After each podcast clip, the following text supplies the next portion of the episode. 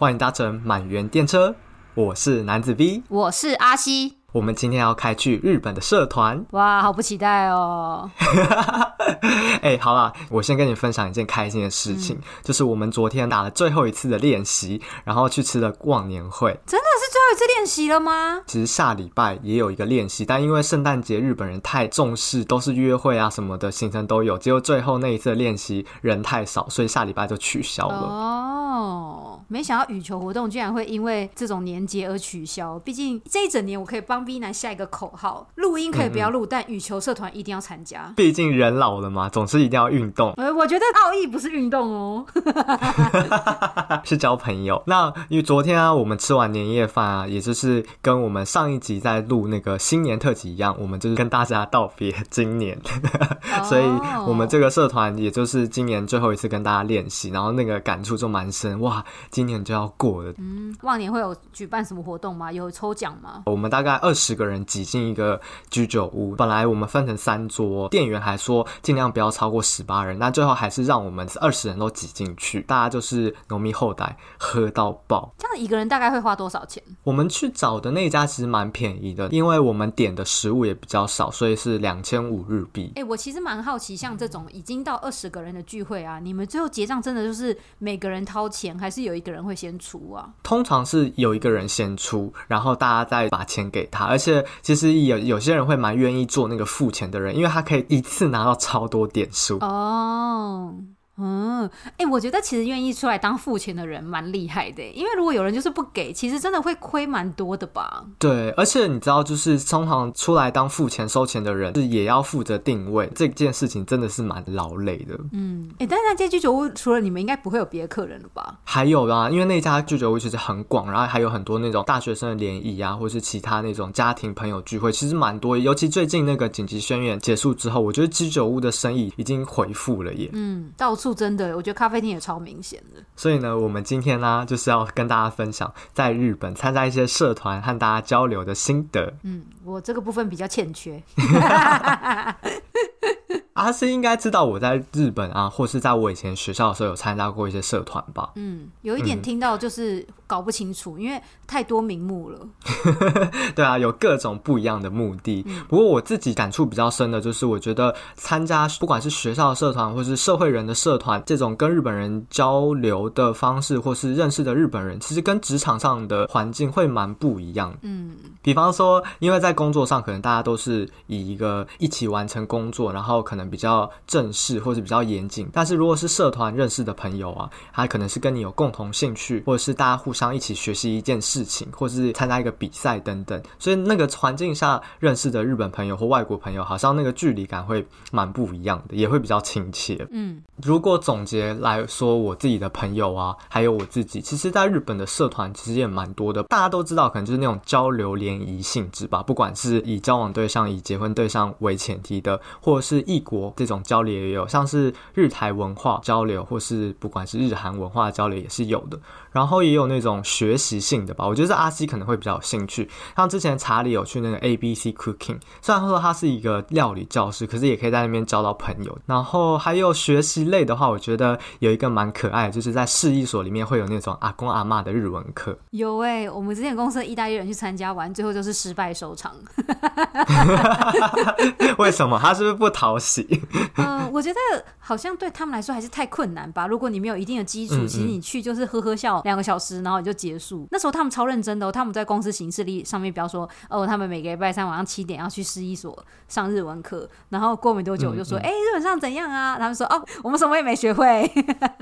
我觉得其实那个出发点蛮好。其实那个你去那边只要附带一百块到一百五日币的茶水费，然后你就可以把自己想要学的教科书啊，或是日文的报纸带过去。然后那边主要上日文课的老师，姑且称为老师好，其实是那种地方的爷爷奶奶，或者是可能在家不用上班的主妇。这个目的蛮友善的，就是以想要帮助协助这些外国人，让他们在日本可以有一些练习日文的对象。我觉得很可爱，很温暖，蛮、嗯、好的。再来的话就是运动型社团吧，就是我现在有在参加的，不是我们公司的，就是算是外面社会人士的社团。那运动型社团真的超多诶，有什么羽球啊，有排球啊，还有跑步啊，各种，什么篮球也有，这个。我也觉得蛮推荐的。不过阿西是不是也蛮苦手的？不会啊，我们公司其实蛮多的，然后我们公司有参加那种企业对抗赛。哦，对，那你要不要参加一下？呃，我觉得我们公司的我们公司的足球非常激烈，在办呢，就是连下雨，嗯嗯，他们只要定了那一天，他们就真的会去。但我们最近就越来越多新兴活动。我有个同事跟我说：“哎哎哎，我改天想要来打棒球，我就来看他们棒球要怎么组成一个可以打的场面。”那你们现在公司让你最心动的社团是什么？我们公司各种啊，我现在最心动的应该是去迪士尼的社团吧，这是我自己主办的。你是社长对不对？对啊，我社长校我校长兼撞钟啊，社长我自己在那边抢票这样。非常好，非常好。然后再来一点比较社会贡献性的，就是服务型的社团嘛。像日本其实是一个很高龄化的社会，他们都会有那种去老人家帮忙服务的社团，这也是。还蛮有意义的。然后我自己的朋友也有参加那种社会人的合唱团，因为他高中、大学好像是参加合唱团，所以他很喜欢这种跟大家一起唱歌的感觉。那他们这样子的合唱团，他们是以表演为目的，还是以比赛为目的啊？我觉得好像有分两种。以我自己听到的，其实我不是很知道。嗯、一个是他们自己就选好曲子，然后去练。然后有些如果练到一定的程度，或者他们真的很想要参加一些表演的话，他们就会去报名。哦，所以还是会有比赛可以参加。嗯不是只是单纯的大家很开心喜欢唱歌，然后聚在一起唱歌。呃，社会人的打球的社团也是，就是呃，我现在参加的社团，它是本来就是大家以一个兴趣为主，可是里面有些打的比较好，或是想要更进步的人，他们就是会报名一些羽球大会，比方说是千叶县的，或者是哪一个地方的，然后大家就会为了这个，在自己再多花一点时间，或是利用羽球社团练习的时间，找那个组队的人，然后一起加紧练习这样子。欸，但是因为羽球比赛它不是就是单打或是双。打嘛，所以就是。原则上可能就是社团里面想参加的人，他们就自己去报双打或者是单打这样。羽球的话，它也不只是单人，它可能会有团体赛，就是可能会找四个人，然后就是双打双打，然后一起去打比赛，也会有一些奖金等等或者小奖品。我会有奖金，我觉得都还蛮不错。有有，还会有一些奖状，还有一些奖状。OK，有没有心动？要不要下次跟我一起去打羽球？嗯，我觉得我可能没办法。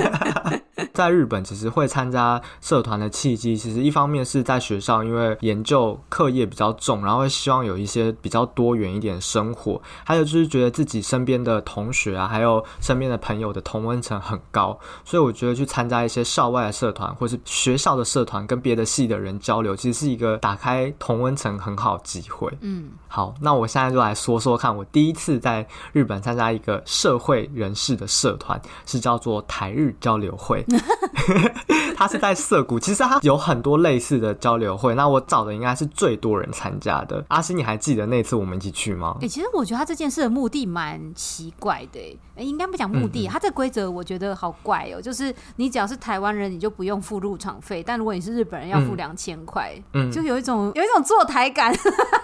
哎、欸，其实我后来发现呢、啊，这种日台交流协会在台湾办的话，就是反过来哦，oh, 就是台湾人要缴入场费，日本人来不用。其实我觉得可能就是因为人数，毕竟台湾人在日本。就是比较少，日本人在台湾就是比较少，嗯、所以他们会鼓励这些外国人来参加。那你在台湾有参加过台日交流，然后去跟日本人讲话吗？我有去过一次。真的假的？台湾办在哪？台大那边超级多，师大那边超级多，哦、而且那时候，嗯，那时候我已经是来日本了，嗯、然后我刚好回去放一个礼拜假吧，哎、欸，两个礼拜吧，嗯、我就很无聊，然后在台北找了一个在台大旁边的这种交流协会，嗯、然后我就去参加了，也是一样，就是台湾人要缴个呃一点点的。茶水费，那日本人是免费这样子。那你那一次在台湾啊，你遇到的那些日本人，嗯、他们都大概是什么样子的来历？像是可能被公司外派来台湾的，这样、嗯、来台湾的，嗯、或者是那种呃来来台湾念语言学校，可是觉得呃没什么机会跟台湾人交流，因为语言学校都是外国人嘛，嗯、所以他们就会来这个地方参加。嗯，那你要不要讲一下我们在日本遇到对中文有兴趣的人是什么样子的人？这当然要请西老师讲啊。我觉得有一些真的会非常流利的，他们会说他们的大学就是主修中文，然后有一些可能也是对台湾有一些兴趣吧，然后有去旅游完，回来日本之后会希望还可以。再继续精进自己的中文。对，其实我那时候蛮意外，有一个女生，她超喜欢澎湖，哎，你还记得吗？她就是碰到台湾人都说，哎，你有没有去过澎湖啊？还有什么？你对澎湖了不了解啊？你还记得那个女生吗？有，而且她喜欢九一一。你说那个乐团吗？就是那个乡土味蛮重的。哎、欸，我其实不是很熟哎、欸，完蛋了。所以其实我那时候参加日台这个交流协会，有一点蛮惊讶的是，哇，真的也有蛮多喜欢台湾的日本朋友哎。嗯，我之前公司有一个日本人，他说他在去台湾之前，他看了非常多台湾的偶像剧，所以他有一点点对中文有兴趣嘛，然后还有一点基础。因为我觉得看戏剧类的东西应该是一个蛮快接触语言的方式，然后他就去台湾，可能先 working holiday 签证，还是语言学校的签证，就留在台湾先学了一段时间的中文，然后他也最后在台湾有找到就是建筑设计相关的工作，所以他的中文到最后好的程度真的。快要变成台湾人了，哇，真的很厉害耶！然后他一到公司就非常兴，看到我们就非常兴奋，说：“哦，我们要一定要常吃饭，因为我不希望我的中文技能丧失。”这样。那你自己呢？你觉得你这个社团，你是不是觉得很推荐，还是其实你觉得你很苦手？我觉得大家的来意有一点明显嘛，有一些人可能真的是对语言有兴趣，嗯嗯，但有一些人是交朋友，或者有一些人他们可能想要开拓一些视野，不管是他今天想要做生意啊，或是他今天想转职，就是我觉得如果你遇到意图跟你不太一样的人，就会蛮难以聊下去的。嗯嗯嗯，确实。对，举例来说，我们那时候遇到一个男生，我觉得他其实应该是蛮想要做生意的。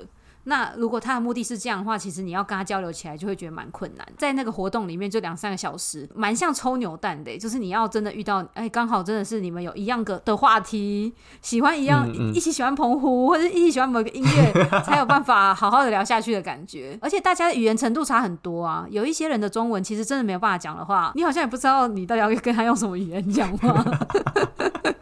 对，我自己觉得，对于比较害羞的人会比较稍微困难一点，因为像那个交流协会的形式，它是有点像大家点一杯饮料，然后大家都站着自己去找想要聊天交流的对象。所以我觉得，如果是本身比较害羞的人，会比较困难踏出这一步，就要等别人来跟你搭话。嗯，刚刚有讲的，确实蛮多人的目的不一样，有些人是真的很喜欢台湾，然后有些人可能是真的是想要了解台湾文化，有些人是单纯真的很想要讲中文练习语言，嗯、那有些人可能真的是想要找男女朋友都有可能，所以我觉得确实那个抽扭蛋的感觉是几率蛮重要的。对，而且如果你没有在一开始就进去啊，然后你你是在中途进去的时候，大家都已经这样子成群结队的在聊天，你也你也很难突然加入一个团体，或是找到一些落单的人，所以真的不能怕尴尬哎，我觉得那时候当下真的是觉得好困难哦。所以那时候大家就是可以点一点点小酒壮点胆，我就觉得就可以比较容易踏出第一步。嗯，那我自己是觉得，其实我算是推荐，但是我觉得如果是女生的话，有碰到一些意图性很强的日本人或是外国朋友的话，我觉得自己稍微保护好自己，维持一下距离，是留意一下，基本上我是蛮推荐这个社团的。嗯嗯，那你去几次？我去了两次吧。哎、欸，推荐还只去两次，因为太远了，我坐在千叶县。OK，对啊。那接下来的话，我我自己来说说看，我有参加的社团，之前有参加过排球社团，还有羽球社团，还有跑步社团。因为我真的比较喜欢运动，所以我都参加比较多这种运动型的社团。那我觉得其实参加这些社团有趣的点，就是除了你自己本身就喜欢这些球类或者运动之外，你在跟他们打球的时候，其实也可以跟他们聊天，或是了解这些社团内的成员他们的一些平常故事啊，或是大家一起练习完之后去吃饭，甚至有时候周末可以出去玩，我都觉得还蛮有趣。或者是像跑步社团，我之前我没有在那个前汤特辑里面提到嘛，嗯、就我们其实跑完大家会一起去洗田场，然后再去吃饭，我就觉得是一个蛮有趣的体验。然后另外一个的话，就是在学校的部分。我之前在学校有参加一个语言交换的社团，留学特辑里面有提到，就是在里面找一些语伴。然后我们就是固定一起吃交流，然后也因为这个机会跟日本朋友去看了一个台湾队哪一国的棒球比赛啊，在后乐园。澳洲吗？我忘了，我不是很确定。所以我就觉得，其实参加社团其实是一个蛮好的机会，去和不同国家的人交流。哎，但是在语言交换上面会像台日交交流一样嘛？就是大家意图会非常明显。我说的意图是指说，有一些人真的要交朋友，他根本也不想要语言交换；有一些人他就是想要，就是找一些一起 party 的这样，就是那这样就是没办法真的语言交换到哦。我说的那个语言交换活动是校内的，然后校内的话，基本上学生都是比较单目标，就是我想要把这个语言学好。比较需要注意的就是，当两个不同母语的人，他们都互相想要学习对方的语言的时候，那个比例分配，我觉得是蛮重要，不能。都一直一个人是讲对方的语言，那另外一个人就没有办法学习到。对，可能要稍微平分一下，然后两个人的语言能力都要相当才能构成对话，不然如果两个可能都只是初学者的话，那真的很难聊下去。你那时候怎么找到那个讲中文的人？你觉得你跟他可以配对？我们学校因为有那个语言交换的班，然后那上面就可以贴很多纸条，嗯、然后里面就会有稍微写一下大家的日文能力，或者是简单说自己有哪些经验。然后那时候我看到他是因为他有去台湾交换学生过，所以我大概可以知道他应该具有某。某种的中文能力，那你觉得他要比我们之前那个前日本同事的中文还要好吗？好超多，而且你知道吗？那时候韩国瑜正要被罢免，他都跟我讲那些韩国瑜的事情，我觉得他超厉害。那接下来换你的重头戏了吧？千变万变，什么都不可以变，就是一定要参加羽球社团，到底是长怎样呢？这个羽球社团啊，说来故事蛮长的。这个社团其实我参加了大概一年两个月，嗯，参加的时候是我刚好是去年毕业的时间，毕业在衔接找工作的时间都会有一些空档，所以我就参加了一个朋友介绍的羽球社团。嗯，阿西是不是蛮有兴趣？就是对于他们的应援，还有一些我们出游或是一些办什么活动，会有好奇吗？主要是因为 我是我周边的听众朋友们就有问我说，到底是在打什么球啦？那我就跟 V 男说，哎、欸，你要不要介绍一下？我觉得好难解释哦。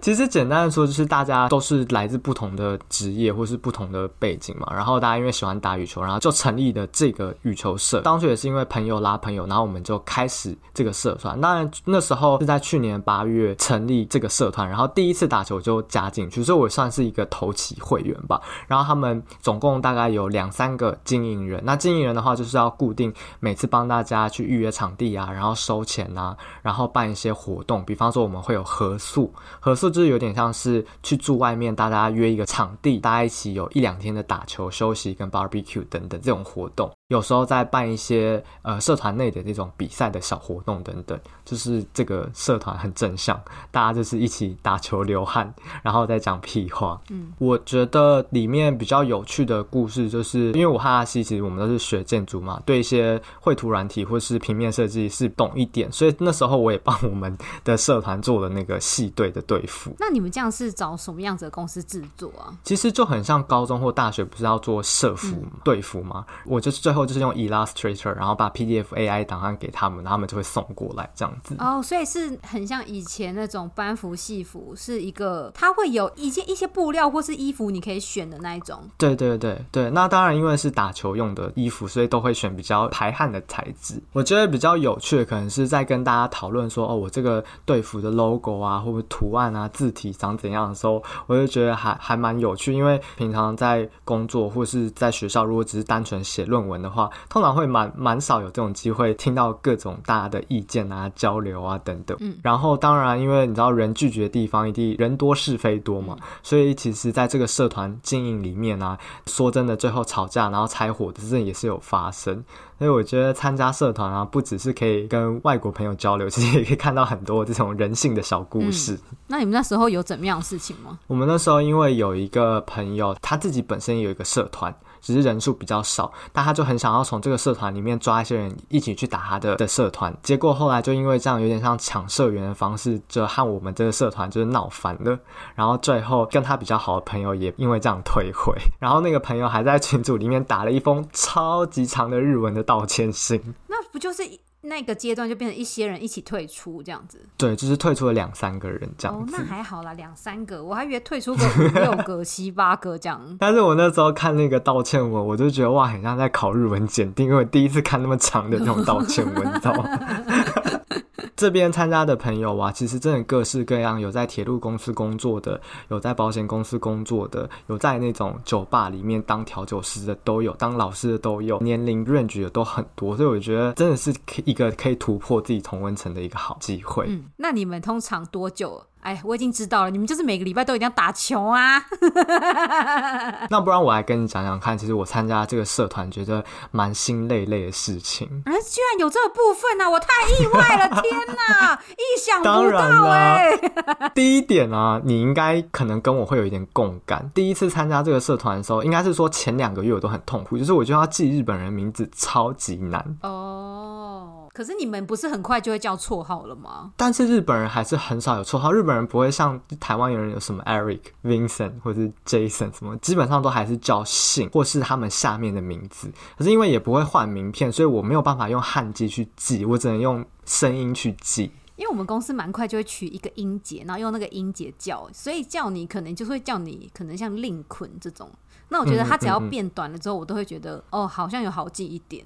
我们即便叫他们下面的名字，都还是很容易搞混，因为他们什么？哎、欸，等下下面下面名字到底是哪哪个下面？就是 我在听不懂因为因为日文他们会叫做 “star no name”，上面叫做那个姓氏嘛，下面的名字就是说他们的名。但是名的部分，我们社团里面变成一个发音的真的蛮少的，而且我觉得最容易困扰像是什么 “yusuke”、“yosuke”、嗯、什么 “suke” 的超级多，哦、然后我每次都会搞混。再来就是加入那个群组，因为日本人其实 LINE 的显图基本上不会用自己的照片，所以常常是说谁要来，谁要去吃饭，我都一开始都会搞不清楚这个人到底是谁。嗯可是，一一你如果是用 Line，你其实也可以把别人都改掉哎。对，但是第一次的时候，可能大家都加入一个群组之后，然后已经散会之后，常常会不知道这个人是谁。嗯、所以我觉得这是一开始比较花时间。然后还有就是像羽球，我们可能在台湾，即便你不是羽球很厉害的人，你可能都会听懂。比方说打个网前球，或是你打反拍，你打正手拍，就是即便不是专业的人，可能稍微用这个中文理解都可以懂。但是我真的不懂，哎，吊小球要怎么讲，然后发球怎么讲，或者。是说，呃，赛末点样子讲？一开始真的都不知道。你不能一直讲，换你，换你，换你，我的，我的，我的，你的，你的，你的。对，可是，但是还是有时候他们会讲一下说，哦，前面你跑到往前，你掉个小球，或者你拉个长球，这个真的，一开始我真的听不懂。然后我常常会愣住，哎，所以你到底讲什么？一开始的时候还蛮痛苦。打排球也是一样。哎，这样很怪，你们的战术不就被对方听光光了吗？对，而且他们沟通不良，他直接比手势给我。但我们其实是一开始有练习啦，跟他们练习的时候，他们比方说，那我们现在要练那个吊小球，那我常常会说啊，我不懂吊小球是什么，我就会要叫他示范一下，我才哦，是这个哦，还蛮有趣的。然后我再来讲一个很痛苦的点好了。嗯跟他们一起去居酒屋的时候，我真的觉得哇，农民后代喝下去之后，每个人讲那种梗啊，或讲笑话，真是新干线的速度。那你现在这样经过一年之后有好一点吗？没有，我还是一样在个体，个体店做。我现在打球战术跑位那些基本上没问题，或是一对一跟他们讲说哦，我最近去哪里，什么时候都没问题。可是黄汤下肚的日文，我真的有时候还是很吃力。我觉得这件事情各种语言都会有诶、欸。举例来说，嗯、我觉得光我要跟同事讲那个电影的名字，我就觉得好难哦、喔，因为台湾都乱翻一通啊，你根本就不会记得那个电影的原名是什么。然后有的时候闲聊真的蛮难的。假如我今天已经想好说好，我今天要去跟老板或是跟谁讲这个电影话题，我觉得自己要先把那几个关键字都先收记好。所以、嗯嗯、我觉得只要不是母语，应该都蛮难的吧？对，当然其实那个氛围开心啊，只是有时候他们在讲。其实八卦的时候没有听懂，就觉得哇好哦之类的。Oh, okay. 觉得这个可能呃也需要一点时间习惯吧。特别是我觉得，如果是在台湾是一个比较外向或是很喜欢 social 的人，可能今天参加日本的社团的时候，你要转换一个角色，你要变成一个懂得学习当听众。我在台湾其实是一个蛮爱讲话的人，可是切换一个语言频道的时候，我可能就开始会学着当听众，在旁边默默听大家的小故事，看大家一起笑，我也觉得蛮开心的。那你为什么？不想试着就是当个主持人，很难，搞不好会进步神速啊！我觉得有慢慢进步，可是真的要在一群日本人里面，你要懂得开黄腔，要懂得开玩笑，要懂得亏人被亏。我觉得这个我要再加油，oh. 我可能要再多参加十个社团。那个满园电车今天就真的是终电喽，大家拜拜。那当然啊，我觉得其实参加这些社团之后嘛，就刚刚有讲说，其实跟公司上的这种。认识的日本朋友或外国朋友比较没有那种工作上的那种压力感，所以其实后来真的有变成比较好的朋友，一起去冲绳玩啊，或者是大家生日的时候都有一起庆祝。我觉得这也是我还蛮幸运的。然后还有一个我觉得蛮有趣的，就是毕竟我们是外国人嘛，嗯、其实外国人参加社团有一些优势吗？难、嗯、想象，没有优势，很会讲中文，中文很流利。一开始他们如果知道你是一个想要融入他们，然后你很积极。极的学一些有趣的日文等等，他们都会很开心。比方说，你学一些时下的梗或是一些流行语，然后你讲出来，就是有点像闹闹大家，我觉得他们都会蛮开心，就是外国人愿意这样去融入。哦，嗯、那他们都没有因此而动，可能想要学一些。算了，我觉得他们每次所有人跟我要学中文，都只有学一些谢谢啊，你好。我觉得其实他们有一点被我影响。我们社团里面有一些中国人，然后我可能跟他们打球的时候，我会直接用讲中文说：“哦，好球。嗯”后来他们有时候也会就是学起来，但发音没有那么漂亮了。对啊。哦我有时候会教他们一些可怕的中文，嗯、例如“滚开 ”，还有“闭嘴”。哎、欸，这个很实用对。然后就说“闭嘴”就是 “shut up”，明天你可以跟那谁谁讲“闭嘴”，然后就很认真“闭嘴”。我说：“对对对。”你是叫他们跟老板讲吗？但老板你听不懂，因为我们公司有一个 manager，他是以前在北京清华念过书。然后我就说：“嗯嗯你明天适合跟他讲闭嘴。”但他们就会立刻拿出那种：“哦，不行不行啊，他是前辈，不可以这样。”可是还是认真学闭嘴。嗯，好吧。那我们今天的这个分享了很多在日本的一些社团。我觉得其实来日本工作或是生活的人，其实如果大家有时间的话，也可以去尝试看看，应该可以碰到一些蛮有趣的人，也可以体验到一些 蛮有趣的经验。对，但是我觉得我还是不太知道什么门路，所以还是大家在分享喽。就是如果有什么途径的话，哎、欸，其实我这边讲一些好的，基本上运动型的社团啊，或是才艺型的社团，像剑道啊或什么，其实网络上真的有超多，或者是直接去那个市役所的那种公布栏，也超级多那种很便宜的这种社团，就是可能入会费都是非常低门槛。那你可以学茶道，或是我以前认识的德国朋友，他都去学那个空手道，还有他去学剑道，然后也在里面认识蛮多朋友。就运动型社团也是一个非常非常健康的。之前查的一些社团，其实网络上真的都有。当然他们的网页可能很阳春，但是我觉得大家就是不要怕自己是外国人，可以踏出一步试试看。嗯，因为我之前有个同事啊，他的兴趣喜好是骑重机，然后他有一次就很惆怅跟我说，哎，跟我以前一起骑重机的人都已经去外县市了，然后他现在也都找不到同好，然后我们每次去那个休息站啊，他就看那些重击大叔，那我就觉得好像要在我们这个年龄层找到 同好真的蛮难的，因为重击的入门有点高吧，所以有时候觉得即使是日本人，其实也是有这种烦恼，就是同好要去哪里找这样。对对对，对嗯。所以希望今天我们的这个日本的社团列车 可以提供大家一些小小资讯参考。对，我想这个列车长非你莫属。好的，那我们今天大概就要到这边下车喽。大家拜拜，拜拜。